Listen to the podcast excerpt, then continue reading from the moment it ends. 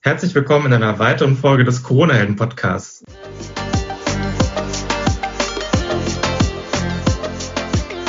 Mein heutiger Gast ist Pascal Heinrichs, Gründer von meinbafög.de, elterngeld.de und coronagelder.de. Wir wollen heute über coronagelder.de sprechen, natürlich auch so ein bisschen was zum äh, Background von Pascal erfahren. Und ähm, dazu begrüße ich erstmal ganz herzlich ähm, Pascal. Hi. Pascal, du hast ähm, vor kurzem ähm, die Seite coronagelder.de ins äh, Leben gerufen. Die Webseite, die bietet den Unternehmen eine Möglichkeit, äh, Erstattungsansprüche nach dem Infektionsschutzgesetz prüfen zu lassen, äh, das ja zurzeit in aller Munde ist ähm, und ja, ein, eine gute, gute Anlaufstelle äh, darstellt, um mögliche Erstattungsansprüche prüfen zu lassen, ähm, wenn beispielsweise die Unternehmen ähm, ja, äh, ihren Betrieb schließen mussten oder anderweitige Maßnahmen treffen mussten. Wie bist du denn auf die, die Idee mit, den, ähm, mit der Webseite coronagelder.de gekommen? Also äh, die Idee hatte an sich gar nicht ich selber, sondern ähm, die hatte ähm, einer meiner Mitgründer, der Alexander Rodosek, ähm, das ist so, dazu muss man wissen, äh, mein BAföG und das Eltergeld ähm, habe ich nicht alleine aufgebaut, sondern wir sind insgesamt äh, ja, drei Gründer. Das ist einmal der Alexander Rodosek, der Philipp Leitzke äh, und eben ich. Und ähm, der Alexander, der ähm, ist Wirtschaftsjurist und ähm, ja, betreut bei uns diesen ganzen Legal-Teil und auch Finance, ähm, weil er einen ähm, ja, Bachelor in Steuerrecht hat und jetzt gerade noch den Master gemacht hat, den WP-Master an der TH Köln. Ähm, kommt also auch bei, den, bei der rechtlichen Sache so mehr aus dem Steuerrecht. Ähm, und er ist quasi so mehr zufällig über ähm, ja, das Infektionsschutzgesetz gestolpert, hat dann ähm, uns vorgeschlagen, also hat uns einen kleinen kurzen Pitch gemacht, hat gesagt, hier Jungs, ähm, hab äh, im Infektionsschutzgesetz den Paragraphen 56 entdeckt, ähm, seines Erachtens nach äh, ja, trifft der Paragraph für alle Betriebe zu, die jetzt schließen mussten. Ähm, dann haben wir noch mal ein bisschen recherchiert, weil es ist so, der Paragraph 56 Infektionsschutzgesetz, der ist praktisch, seit es den gibt, nie wirklich angewendet worden. Also das einzige Mal, wo der angewendet wurde, so in einem größeren Umfang, war 1980 zur AIDS-Krise. Ähm, und da Zwischen ist der im Jahr so, ich habe keine genauen Zahlen, aber sporadisch, also an einer Hand abzählbar äh, angewendet wurden, zum Beispiel für Ärzte, ähm, die mit äh, ja, äh, übertragbaren Krankheiten sich infiziert haben und deswegen ein Berufsverbot ausgesprochen bekommen haben. So, da ist eigentlich der, der, der, ja, war der Anwendungsfall für den Paragraphen 56 ähm, dass jetzt so eine, dass jetzt eine Pandemie gibt, wo der Paragraph auch drauf zutrifft, äh, haben die äh, Leute, die sich den ausgedacht haben, wahrscheinlich auch nicht gedacht, aber so ist es jetzt nun mal. Und ja, dann äh, haben wir ein bisschen recherchiert, äh, oder der Alex eher gesagt, und äh, hat dann auch äh, Quellen gefunden, die quasi seine Annahme bestätigt haben. Natürlich jetzt nicht in dem Wortlaut, weil das, wie gesagt, einfach äh, in dem Zusammenhang noch nicht gab. Und ähm, als wir coronagelder.de gestartet haben, war das ja auch ziemlich am Anfang der Pandemie. Also ich glaube, ähm, montags oder so wurden die, also die Betriebsschließungen sind ja für, vom Bundesland zu Bundesland äh, unterschiedlich schnell durchgeführt worden, aber äh, der Montag, nachdem dann in allen Bundesländern, sag ich mal, der Laden dicht war, äh, haben wir dann eigentlich direkt Freitag angefangen, äh, die Sachen zu implementieren. Das jetzt so, also dann vor zweieinhalb Wochen, ne? Dann haben wir drei Tage daran entwickelt und sind dann direkt online gegangen. Ja, so ist eigentlich die Geschichte dahinter. Das Infektionsschutzgesetz, das ist ja ähm, gerade was den Paragraphen 56 angeht, ähm, ist es ja nochmal novelliert worden. Ähm, habt ihr ähm, diese ganzen, sag ich mal, ähm, Neuerungen dann auch entsprechend auf eurer Webseite berücksichtigt? Ähm, ja, also genau, das ist, ähm, wir, wir pflegen die Seite. Ähm, das, dazu muss man sagen, wir haben das wir betreiben coronagelder.de oder wir haben das gemacht, nicht um damit Geld zu verdienen oder mit irgendwelchen Profitabsichten, sondern einfach nur, weil wir den Betroffenen helfen wollen. Wir kennen selber viele Gastronomen. Ich glaube, jeder hat ein Lieblingsrestaurant, jeder hat eine Lieblingsbar. Ähm, viele Leute oder viele Menschen haben Freunde, die in der Gastronomie arbeiten oder sind vielleicht sogar mit dem Besitzer von seinem ihrem Lieblingsrestaurant befreundet äh, oder mögen den. Und so war eigentlich auch der Hintergrund bei uns. Ähm, und deswegen investieren wir natürlich jetzt nicht so viel Zeit rein wie in unsere bisherigen Produkte. Also man muss schon sagen, wir haben halt in der Zeit der Entwicklung haben wir äh, ja die Entwicklung unserer Produkte eigentlich hinten angestellt. Aber jetzt, äh, wo das quasi online ist, ähm, reagieren wir noch auf Änderungen. Jetzt ist ja auch eine besondere Zeit, wo ja irgendwie gefühlt täglich neue Gesetze erlassen werden oder Änderungen. Ähm, ja, und ähm, die probieren wir natürlich auch alle möglichst schnell dann umzusetzen. Mhm. Jetzt ähm, ist es so, dass ähm, die Erstattungsansprüche nach dem Infektionsschutzgesetz ist ja ein Teilbereich, wie der Staat ähm, beispielsweise ähm, die Gastronomen beziehungsweise ja andere ähm, andere Branchen der Wirtschaft unterstützt. Jetzt gibt es aber auch ähm, auch andere Fördermittel, Kredite von ja. der, von der KfW, ähm, Zuschüsse. Hm, habt ihr langfristig oder auch äh, kurzfristig vor, ähm, euer Geschäftsmodell weiter auszuweiten, also weit, weitere Fördermittel, ähm, also weitere mögliche Fördermittelansprüche über eure Webseite prüfen zu lassen? Hm.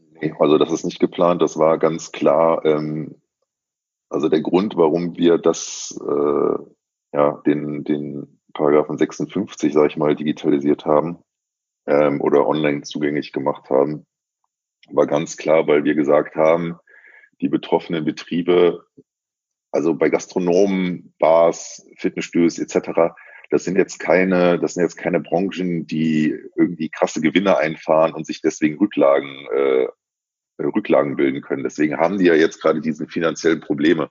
Und es gibt zum Beispiel eine Studie von JP Morgan aus dem Jahr 2018, die ist jetzt für den amerikanischen Markt, aber die sagt, dass 50 Prozent der amerikanischen Gastronomiebetriebe haben Rücklagen für 16 Tage.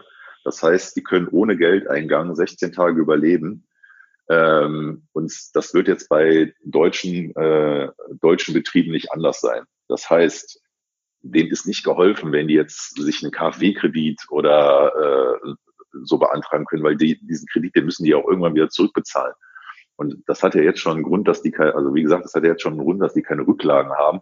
Und deswegen ist es utopisch zu sagen, okay, äh, beantragt mal hier einfach schnell einen Kredit, damit ihr Personalkosten, Miete, andere laufende Kosten, äh, euren eigenen Lebensunterhalt finanzieren könnt. Und dann schauen wir einfach mal in drei, vier, fünf Jahren, äh, wie ihr den zurückbezahlen könnt. Also das ist einfach, das macht überhaupt gar keinen Sinn und ist für die betroffenen Betriebe auch äh, keine praktikable Lösung. Natürlich ist das nett gemeint, dass man sagt, okay, hier habt die Möglichkeit, einen Kredit aufzunehmen. Aber was ist dann, das Resultat ist dann, dass dann in drei, vier Jahren die Unternehmen eventuell sowieso schon verschuldet sind, aber danach noch mehr verschuldet sind. Und dann, das sind ja auch die sind ja auch äh, äh, ähm, nicht als GmbH oder ähm, UG meistens organisiert, sondern ähm, äh, in der privaten Haftung. Das heißt, die können dann da alle Privatinsolvenz anmelden. So. Und eigentlich schlittern wir dann da von, von, von einer Krise direkt in die nächste, ähm, was ja nicht das Ziel sein kann. Deswegen wir gesagt haben, okay, die einzige praktikable Möglichkeit ist einfach äh, ja, Entschädigungsansprüche geltend zu machen und auch, ähm, wenn das Geld jetzt eventuell nicht sofort kommt, dann aber zu wissen, okay, ich habe äh, die Antragsfrist eingehalten und kann dann darauf hoffen, dass ähm, ja, ähm, ich meinen Anspruch trotzdem geltend gemacht habe und dann das Geld äh, bekomme, wann auch immer das sein mag. Ne? Und wenn ich den Betrieb bis dahin schließen musste, ist das immer noch besser, als äh, wenn man danach mit hunderten tausend Euro verschuldet ist. Ne? Also zumindest unsere an, Gibt es denn schon bestimmte ähm, Erfahrungswerte, wie schnell die jeweiligen ähm, Antragsteller die ähm, jeweiligen ja, Gelder auf ihr Konto überwiesen bekommen? Geht das relativ zügig? Nee, also da haben wir, ähm, da haben wir ehrlich gesagt äh, noch gar keine Erfahrungswerte. Dass, dass, also dadurch, dass das, wie gesagt, ähm, gar nicht für den Zweck gedacht war, sind natürlich die, ähm, also man muss das beantragen bei den Gesundheitsbehörden der jeweiligen Länder. Also, oder anders gesagt, die Kette ist so, die Bundesländer bestimmen, welche Gesundheitsämter äh, zuständig sind. Ähm, und man muss das dann bei seinem zuständigen Gesundheitsamt beantragen. Und diese Gesundheitsämter, die Leute, wie gesagt, in Deutschland ist eine Handvoll von Leuten, äh, haben da bisher Entschädigungen beantragt. Ähm, die sind da gar nicht dementsprechend besetzt, aber das war ja auch die Idee hinter unserem Tool, dass wir quasi eine Vollständigkeit des Antrags liefern, also alle Formblätter, ähm, alle Nachweise das richtige zuständige Amt, ähm, dass da nicht ein Aufwand für eine Mehrkommunikation stattfinden muss. Aber ähm, natürlich ähm, ist die, ich sag mal, die Personaldecke da in den Gesundheitsämtern jetzt nicht dementsprechend vorbereitet, dass da tausende Leute ihren Antrag stellen. Deswegen kann ich das, kann man das jetzt einfach nicht sagen. Da muss man jetzt einfach mal ein paar Wochen warten, bis dann die ersten ja, Bescheide wieder zurückgegangen sind.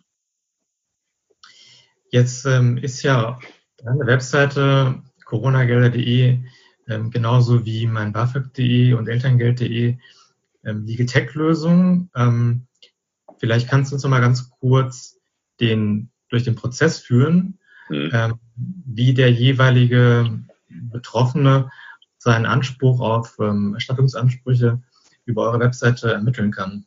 Mhm. Äh, ja, also bei coronagelder.de ähm, wird man durch ein Interview geführt. Da werden quasi alle, ähm, wird erstmal getestet, ob man überhaupt äh, Erstattungsansprüche nach Paragraph 56 hat. Ähm, wenn man keinen Erstattungsanspruch hat, dann teilen wir mit, aus welchem Grund man keinen Erstattungsanspruch hat. Ähm, wenn man Erstattungsanspruch hat, dann teilen wir mit oder sagen wir, welche Formblätter ausgefüllt werden müssen, stellen die Formblätter bereit ähm, sagen, welche Nachweise anhand von den Angaben, die man getätigt hat, man der Gesundheitsstelle, Behörde ähm, mit einreichen muss und sagen dann noch, wer das, wer die zuständige Stelle ist, mit Anschrift, Telefonnummer, E-Mail etc., wo man dann alles ähm, ausgefüllt, unterschrieben mit den jeweiligen Nachweisen hinschicken muss. Ähm, so ist der Prozess bei coronagelder.de. Das dauert, also den Test zu machen, dauert eine Minute, zwei, wenn überhaupt. Ähm, und dann kann man eigentlich auch schon direkt äh, ähm, ja, den, die Formblätter ausfüllen und äh, abschicken. Ne? Die Formblätter, die beziehungsweise den, den, den Antrag mit den Formblättern, ähm, den schickt der jeweilige Antragsteller direkt an äh, die zuständigen Stellen oder ähm, übernehmt ihr das? Nee, nee, das äh, muss jeder ähm, Antragsteller selber machen. Das ging einfach in der Kürze der Zeit nicht. Also wir haben das ja in drei Tagen quasi äh, aus dem Boden gestampft, diese Plattform, und ähm, haben dann gesagt, okay, den Leuten ist überhaupt schon geholfen, wenn die wissen, die haben einen Anspruch und man denen sagt, was die alles dann einreichen müssen, um ihren Anspruch geltend zu machen. Aber das Ausfüllen und Wegschicken, das muss dann schon noch jeder selber machen. Jetzt äh, hast du ja schon eingangs gesagt, äh, dass du die ähm, Plattform nicht ähm, komplett alleine auf die Beine gestellt hast, sondern dass da ähm, ein, ja, ein Team dahinter steht. Vielleicht kannst du uns doch mal ganz kurz einen Einblick geben, was, also wer die, wer die einzelnen Leute in deinem mhm. Team sind und ähm, welche Kompetenzen die auch in das Team einbringen. Ja, dann fangen wir, glaube ich, am besten mal mit dem Alex an. Der Alex ist, wie gesagt, ähm, bei uns äh, der Kopf hinter dem ganzen Legal-Part. Also ähm, ist selber Wirtschaftsjurist, hat, wie gesagt, Steuerrecht studiert, hat jetzt seinen WP-Master gemacht, ähm, kommt also mehr aus, der, aus dem Steuerrecht. Ähm, da sind auch seine Kompetenzen, äh, Steuerrecht, ähm, Controlling, das macht er.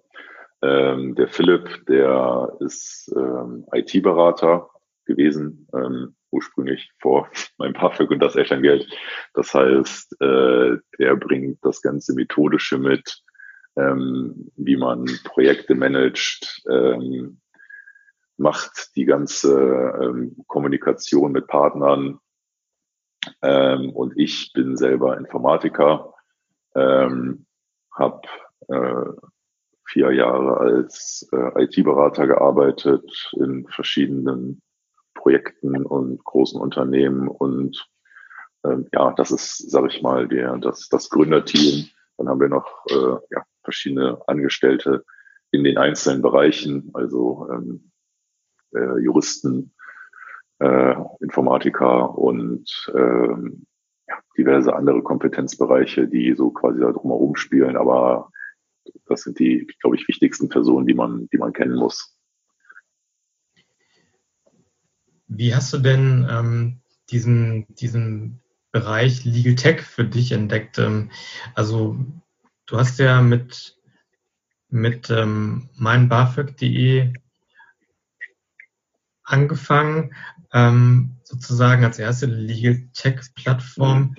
Wie, wie bist du denn ähm, in diesen Bereich reingekommen? Also hast du praktisch über deine, deine weiteren Teamkollegen, die jetzt ähm, auch bei dem Projekt Corona-Gelder.de dabei sind, ähm, schon frühzeitig irgendwie ähm, Berührung bekommen mit dem, mit dem Legal Tech-Bereich oder bist du irgendwie anderweitig darauf gekommen? Ja, das war eigentlich mehr Zufall äh, mit äh, mein BAföG. Also der Alex, Philipp und ich, wir kennen uns schon seit wir ähm, 16 sind. Wir haben zusammen Abi gemacht. Ähm, wir sind jetzt äh, 28, also schon äh, über zwölf Jahre. Und ähm, mit meinem BAföG, die Idee kam eigentlich so, weil wir halt, ja, ich glaube so wie jeder, also nicht wie jeder, aber äh, wie viele halt angefangen haben zu studieren, BAföG beantragt haben und da ist uns halt aufgefallen, wie äh, kacke dieser Prozess des BAföG-Beantragens ist. Und haben gesagt, ja, okay, nee, das müsste man auch mal ähm, ja, äh, vereinfachen, digitalisieren, weil es damals noch keine digitale Lösung gab. Und äh, dann haben wir halt einfach daran angefangen, mit ähm, ja, diesen BAföG-Antrag zu vereinfachen. Und da war uns noch gar nicht so bekannt äh, oder bewusst, äh, ja, wir machen jetzt Legal Tech oder BAföG ist ein Gesetz also wir wussten schon, BAföG ist ein Gesetz, aber wir wussten jetzt nicht, okay, wir digitalisieren dein Gesetz, sondern wir haben halt nur diese Formblätter gesehen und haben gesagt, okay, wir machen diese Formblätter. Also haben wir gedacht, wir machen diese Formblätter einfacher. Ähm, dass der Alex dann äh, Steuerrecht studiert hat und immer mehr in dieses, ähm, ja, ähm, in die Juristerei, sag ich mal, reingekommen ist, ähm, wurde uns dann auch immer mehr bewusst, okay, ähm, dass wir eigentlich ein Gesetz digitalisiert haben. Auch weil wir schon, wir haben natürlich von Anfang an schon immer an dem Gesetz gearbeitet. Ähm, wie gesagt, wir haben aber einfach diese Transferleistung nicht geschafft. Okay, wir digitalisieren jetzt das Gesetz und nicht die Antragsformblätter. So, und ähm, naja, nachdem wir dann, ähm, ich glaube, das war letztes Jahr, ähm, sind wir mit dem Head of Legal Tech von CMS, dem äh, Freddy, in Kontakt gekommen. Den haben wir, äh, weiß ich gar nicht mehr, auf irgendeiner Veranstaltung in Köln kennengelernt und äh, haben dann dem so wie das halt so ist, mit dem Plausch und äh, haben ihm gesagt, ja, hier, wir digitalisieren Anträge. Und dann meinte er, nee, ihr digitalisiert keine Anträge, ihr macht Legal Tech. Und dann haben wir gesagt, okay, was machen wir? Dann hat er gesagt, Legal Tech und sogar noch ganz genauer Access to Justice. Und ja, so von dem Tag an eigentlich äh, waren wir Legal Tech und Access to Justice und ähm, ja, sind dann quasi auch ab in dem Moment so in diese Legal Tech Szene, sag ich mal, reingerutscht. Ähm, einfach, weil wir davor das gar nicht so auf dem Schirm hatten. Ja. Cool. Äh, jetzt ähm, hat ja eure Plattform meinbafög.de schon ähm, praktisch über 130.000 ähm, Studenten und mhm. auch Schülern äh, geholfen. Ähm, habt ihr da schon aktuelle Zahlen, was Corona-Gelder.de angeht? Wie viele Nutzer äh, gibt es bereits? Mhm. Mhm. Also das ist jetzt seit zwei Wochen online. Wir haben da natürlich jetzt äh, nicht irgendwie bezahlte Werbung oder so für geschaltet, sondern das ist alles nur durchs Teilen selber passiert und haben da jetzt äh, knapp 10.000 ähm, Nutzern geholfen, Menschen, wie auch immer man die nennen möchte. Ja. Cool. Und davon haben vielleicht nochmal so ein bisschen äh, andere Insights. Ähm, davon haben, also es macht natürlich nicht jeder den Anspruchstest. Ne? Manche gucken sich die Seite auch einfach nur an. Ähm, und von diesen äh, 10.000 Nutzern, ich sag's dir ganz genau, haben sich, ähm, haben ungefähr, nee, nicht ungefähr, sondern ganz genau 22 Prozent äh, Anspruch auf ähm, eine Erstattung nach dem Gesetz. Ähm, okay. Und ziemlich genau, jetzt muss man noch wissen, wie viele keine, keinen Anspruch haben, damit man das ins Verhältnis setzen kann. Ähm, keinen Anspruch haben. Entschuldigung für die kleine Unterbrechung. Ich gucke nämlich gerade mal nach. Dann haben wir es hier ganz genau. Ähm, keinen Anspruch haben 15 Prozent. Das heißt, ähm, es haben wesentlich mehr Leute Anspruch als, als äh, keinen Anspruch. Äh, wobei es sich für die Leute, die keinen Anspruch haben, äh, im Zweifel auch nochmal lohnen kann, einen Antrag zu stellen. Ne? Ja, genau. Cool. Ja, ich denke, jetzt ähm, haben unsere Zuhörer auch einen ganz guten Überblick darüber gewonnen, was man über coronagelder.de genau ähm, machen kann. Ähm, wir verlinken natürlich nochmal die Seite in den Show Notes und ähm, ja, wünschen dir natürlich, dass du, dass viele ähm, Unternehmen deinen kostenlosen Service in Anspruch nehmen und du vielen Unternehmen zu, zu, zu den Erstattungen verhelfen kannst. Wenn jetzt jemand äh, direkt mit dir Kontakt aufnehmen will, ähm, wie stellt er das am besten an? Ähm, kann er mich einfach über LinkedIn anschreiben oder ähm, ja, LinkedIn oder per E-Mail. Ähm, an mein BAföG oder das Elterngeld.de. Wunderbar. Ja, Pascal, dann ähm, vielen herzlichen Dank für die Einblicke hinter deinem Portal äh, coronagelder.de und ähm, ja, ich wünsche dir alles Gute, bleib gesund und ähm, ja, vielen Dank für das Interview. Vielen Dank, ja.